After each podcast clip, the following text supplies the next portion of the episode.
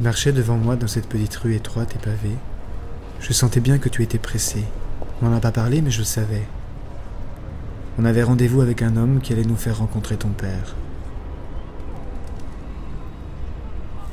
Ton père est mort. C'est en pensant à cela que je me suis rendu compte que je rêvais. Je dormais, je rêvais, mais ce n'était pas un rêve comme les autres. J'étais conscient comme mon état de veille.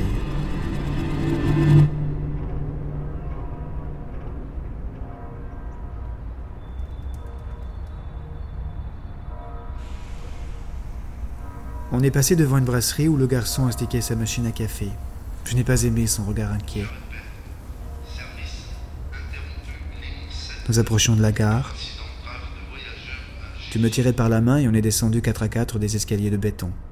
Plus on descendait, plus l'obscurité nous gagnait. Je te sentais impatiente et je n'arrivais pas à te suivre. Mes jambes étaient terriblement lourdes.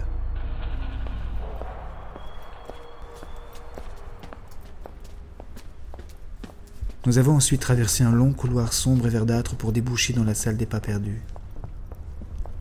Un homme nous a fait signe de le rejoindre. J'avais envie de rebrousser chemin. Je ne me sentais pas prêt à entreprendre ce voyage, mais je sentais bien que tu voulais revoir ton père. Tu voulais que je, le rencontre. L'homme s'est présenté comme un passeur. Il m'a regardé avec mépris. J'étais mal à l'aise. Nous l'avons payé et on est descendu sur le quai numéro 6 de la gare centrale. J'ai reconnu la vieille publicité pour du charbon. C'est ici que je t'accompagne tous les matins.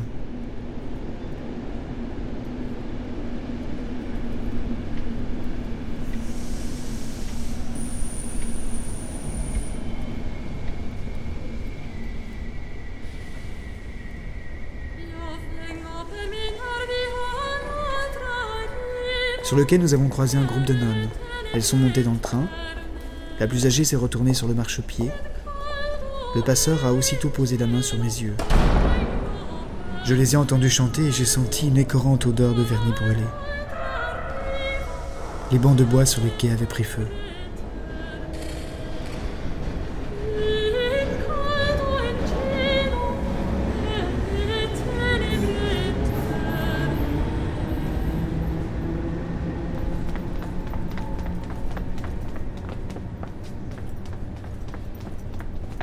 Sommes arrêtés devant la grille d'un ascenseur.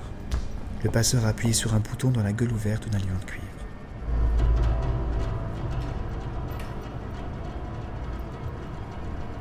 On voyait monter les contrepoids, puis c'est l'ascenseur qui est descendu.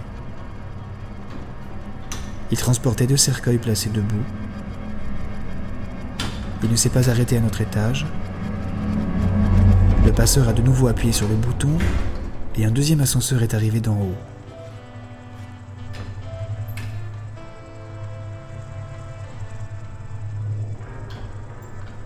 La descente a duré une éternité.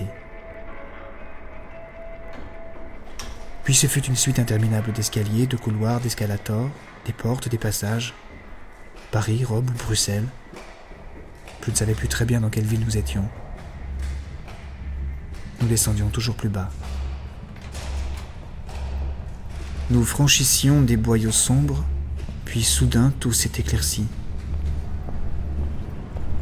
Nous débouchions dans le couloir de la tribune Z. Nous avons traversé un terrain de football. De part et d'autre de la ligne médiane s'alignaient des cadavres disloqués.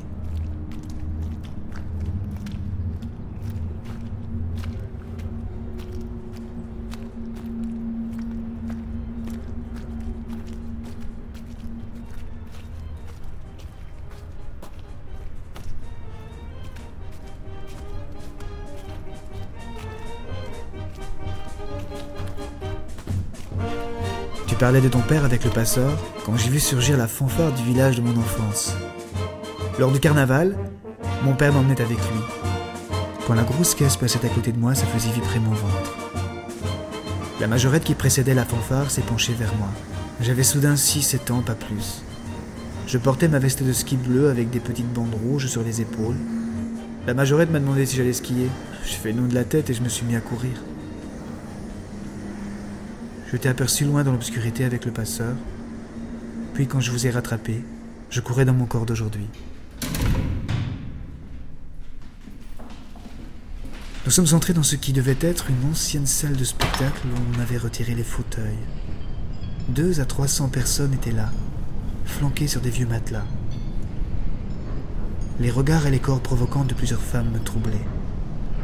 Tu m'as pris par la main et nous nous sommes faufilés entre les groupes. Dans le mur en bas à gauche, il y avait une grande ouverture. C'était comme une porte de garage qui donnait sur une cour éclairée. D'où j'étais, je pouvais y voir le tronc d'un arbre centenaire.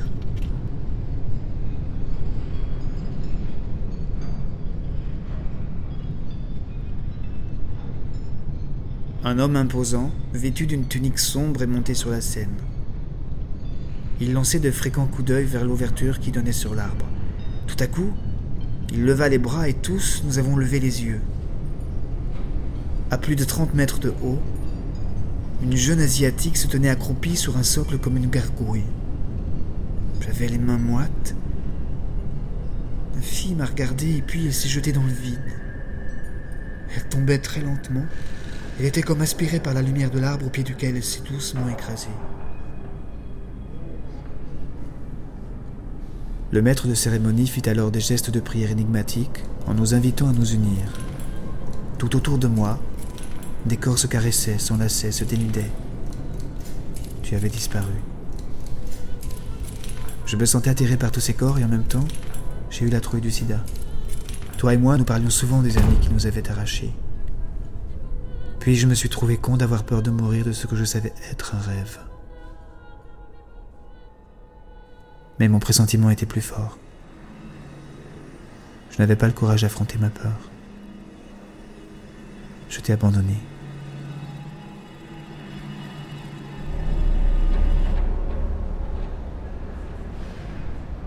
Je suis arrivé en courant sur un quai. J'ai pris le métro qui a brusquement démarré. C'était comme une salle d'attente chez un médecin. Tout était blanc. Un vieillard feuilletait des illustrés déchirés pendant que deux fillettes jouaient avec un strapontin. Elles portaient toutes les deux une robe de fée par-dessus leurs survêtements. J'ai remarqué que la dentelle des robes était déchirée et salie. L'une d'elles a demandé à sa mère comment c'est quand on est mort? La mère, toute vêtue de noir, ne savait pas quoi lui répondre. Mais la petite fée a vraiment insisté, alors la maman lui a répondu Quand on est mort, c'est un peu comme quand on dort. Le métro filait sans s'arrêter. Le vieillard m'a expliqué que malgré les nombreuses demandes, les prières et les offrandes, on avait refusé aux deux fillettes l'accès à la station Saint-Lazare. Elles seraient déposées deux stations plus loin aux Champs-Élysées. Elles seraient là pour toujours, radieuses parmi les créatures du printemps. En effet, le métro a enfin ralenti et s'est arrêté à la station Champs-Élysées. Une infirmière a pris des petites fées par la main et les a emmenées dans un couloir qui se noyait dans une lumière aveuglante. Les parents restaient là, debout, chancelant, au bord des larmes. Et je me suis senti envahi par une triste lassitude.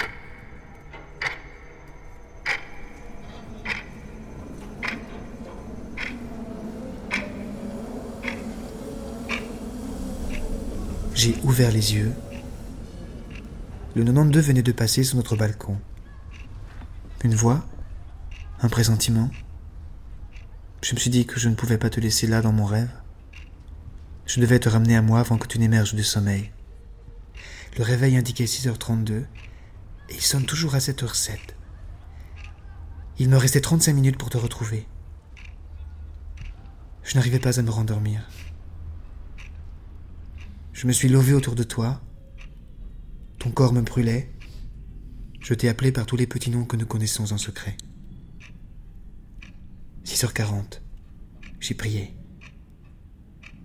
Je me surprenais moi-même. J'ai supplié ma grand-mère de m'aider à retenir le temps. Puis j'ai senti mon corps immobile glisser vers ailleurs.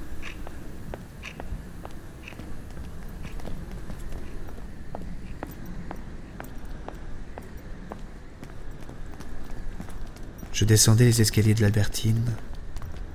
De l'obscurité, surgirent trois chiens noirs. Leurs yeux injectés de sang me terrifiaient.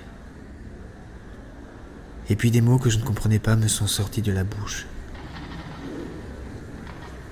C'est comme si quelqu'un parlait à travers moi. Effrayés, les trois chiens se sont enfuis sous les arcades. Sous une lumière chancelante, un homme maigre, mal rasé, travaillait sur une machine à coudre à pédales. C'était une singère. Ma grand-mère avait la même. Des mains osseuses guidaient vers l'aiguille le tissu noir d'un vêtement de nonne.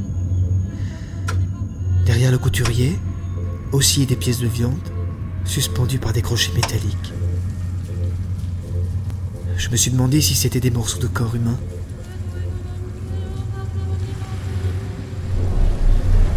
Le couturier leva la tête et m'indiqua du doigt une issue faiblement éclairée. Je voulais te retrouver avant que tu ne voies ton père.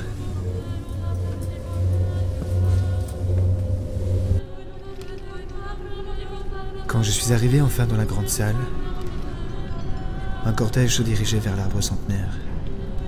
Je t'ai aperçu, tu étais dans les bras du passeur. À vos pieds, plusieurs couples étaient déjà en train de baiser. Je t'ai tiré violemment par le bras. Tu as crié, puis tu m'as suivi.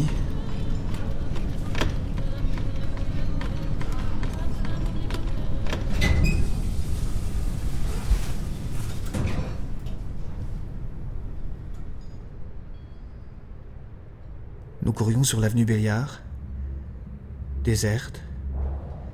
La nuit était orange et pluvieuse. Cette femme, les yeux clos, les cheveux en sang et portant de longues robes noires en lambeaux, nous ont encerclés.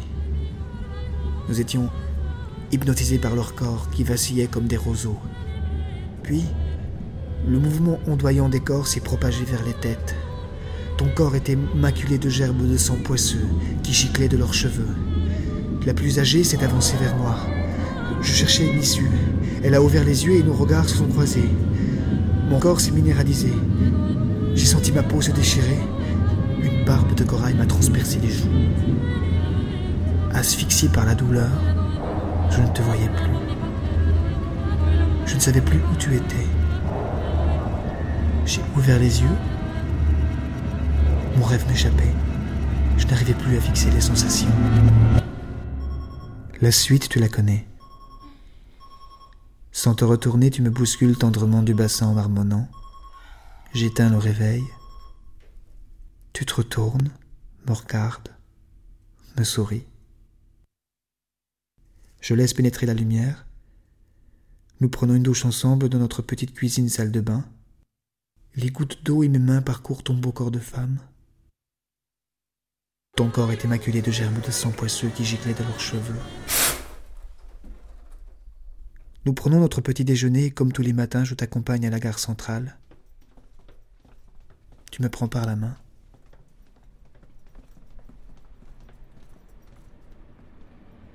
Nous descendions les dernières marches en courant quand ton train est arrivé sur le quai.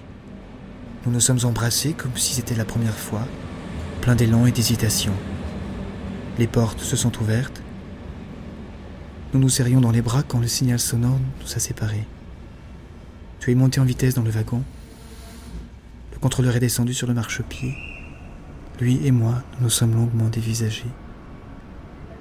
C'était le passeur de mon rêve. Les portes sont fermées. Le dernier regard que nous avons échangé, toi et moi, était un regard inquiet.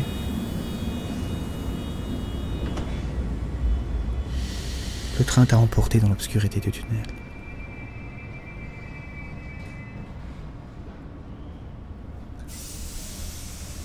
J'ai l'impression de t'avoir conduite ce matin vers ce passage que je ne franchirai plus.